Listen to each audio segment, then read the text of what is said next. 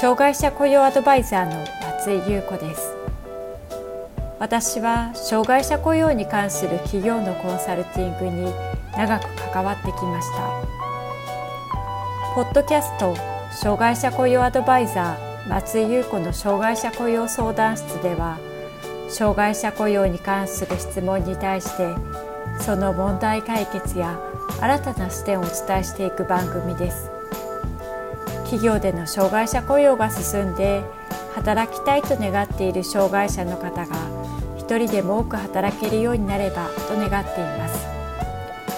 それでは本編のスタートです。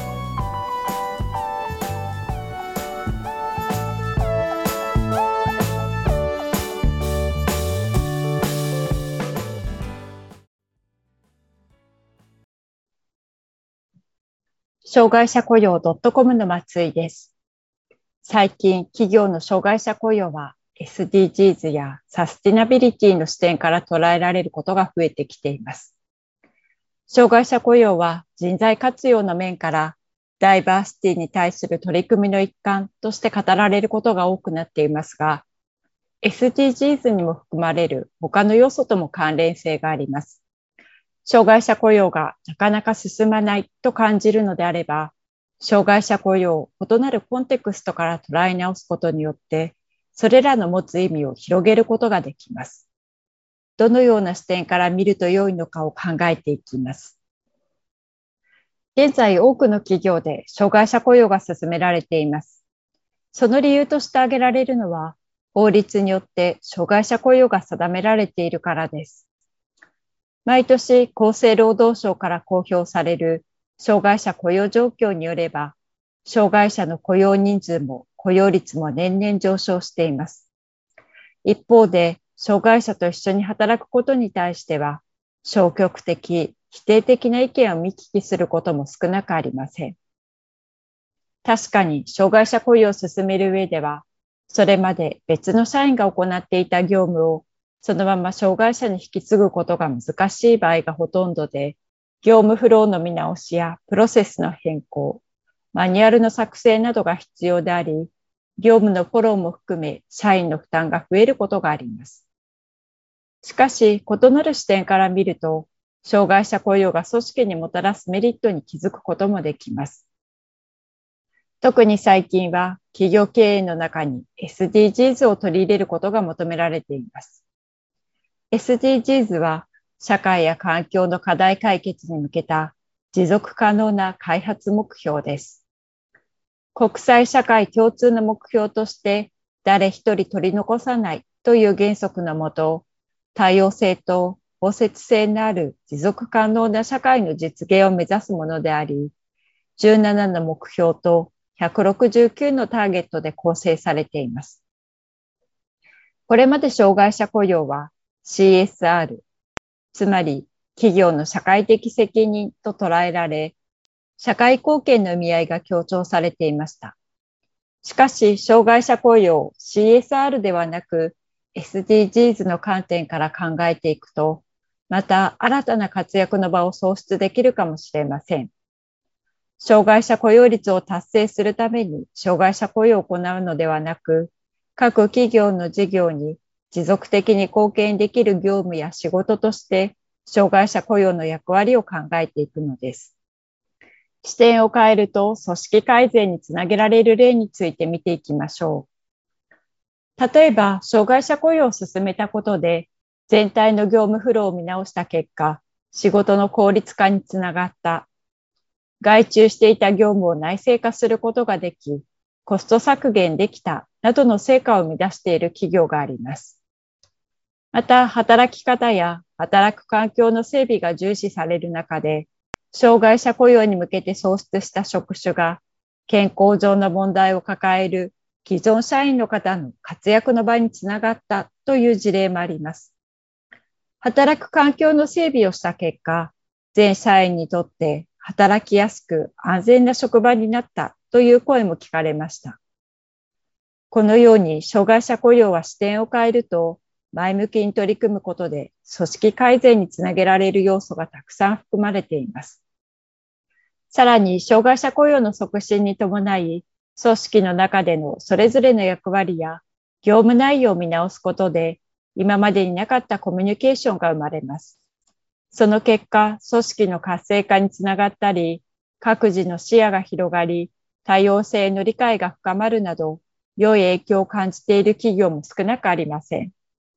このような捉え方により、障害者雇用に新たな価値を生み出すこともできます。働く環境の整備をしたことにより、障害者の活躍の場を作った企業の例を見ていきましょう。ある地域の中小企業で障害者雇用率5%以上を達成している会社があります。印刷やウェブに関する事業を行っており、もともとは印刷業をメインにしていました。しかし、90円への応募が少なく、人材確保に関して厳しい状況だったため、働きやすい職場づくりを意識した取り組みをしてきたようです。社員の働きやすさを意識し、仕事の見える化、作業を習得しやすいように動画で学べる仕組みづくり、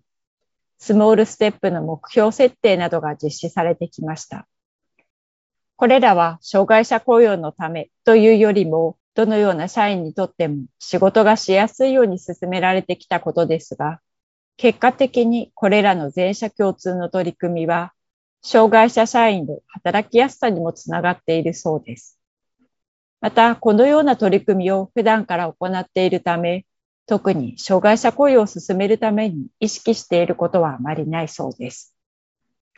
コロナの前からこのような取り組みができていたので、テレワークへの移行も問題なくでき、仕事への影響はほとんどなかったといいます。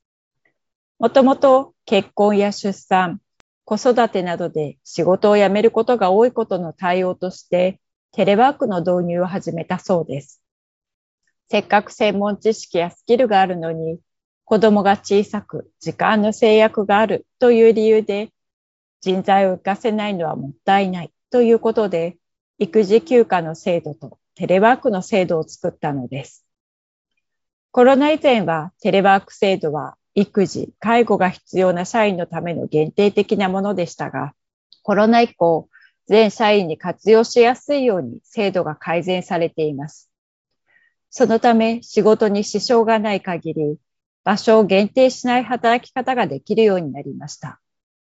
一部の工場で機械を動かす仕事はできないものの、それ以外の業務については、ほぼテレワークで対応ができると感じているそうです。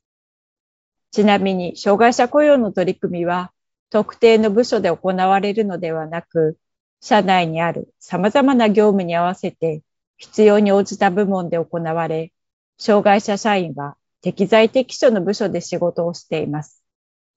職種はウェブのシステムエンジニアや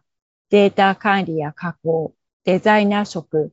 印刷工場の製造最終工程の仕上げなど多種多様です。この企業では誰もが働きやすい働き方や環境を追求した結果、障害の有無に関係なく全社員が働きやすい職場を作ることができました。このような取り組みができている企業では、優秀な人材を確保し、定着させることができ、それにより組織のパフォーマンスを向上させたり、企業価値を上げたりすることができています。SGDs と障害者雇用という視点から考えてみましょう。企業では時代に合った変化やイノベーションのためにパラダイムシフトのきっかけとなるような新しい取り組みや視点を大事にしています。SDGs などの取り組みを進める企業では、社会課題を知るためのきっかけとして、社員がボランティアやプロボノなどに参加することがあります。それは会社の中では気づかない、接することの少なかった社会課題を発見し、自社のビジネスの新たなヒントにつなげようとしているからです。さらに SDGs の実現に向けた取り組みを会社と社員、両者の方向性を一致させることにつなげるケースも見られています。このような SDGs の取り組みを一時的なプロジェクトやイベントとしてではなく、持続的に行うことは、障害者雇用を発展させることにもつながります。障害者雇用のみに焦点を当ててしまうと、障害者にできる仕事は何かという答えを探すことに集中し、これまでの経験から想像する障害者像から限定的な業務を考えてしまいがちです。しかし、多様な人材が活躍できる職場づくりや、イノベーションや新たな価値観の創出と捉え直すことで、違った視点から障害者の活躍の場を生み出したり、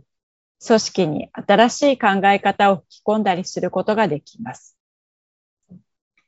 まとめです。障害者雇用を進める上では、それまで別の社員が行っていた業務をそのまま障害者に引き継ぐことが難しい場合がほとんどで、業務フローの見直しやプロセスの変更、マニュアルの作成などが必要となり、社員の負担が増えることも多くあります。しかし、異なる視点から見ると、障害者雇用が組織にもたらすメリットにも気づくことができます。組織の活性化につながったり、各自の視野が広がり、多様性への理解が深まるなど、良い影響を感じている企業も少なくありません。このような捉え方をすることにより、障害者雇用に新たな価値を生み出すことができます。多様な人材が活躍できる職場づくりや、イノベーションや新しい価値観の創出と捉え直すことで、違った視点から障害者の活躍の場を生み出したり、組織に新しい考え方を吹き込んだりすることもできるのです。障害者雇用にすぐに役立つ3つの動画をプレゼントしています。動画を見ると次の課題の対応策がわかります。障害者の業務を切り出すための視点。社内で障害者雇用の理解を得るために必要な事例。障害者雇用を人事部と現場の部署で円滑に進めるための役割分担。関心のある方は下の概要欄をご覧ください。定期的に企業の障害者雇用に役立つメルマガを配信しています。詳しくは概要欄からご覧ください。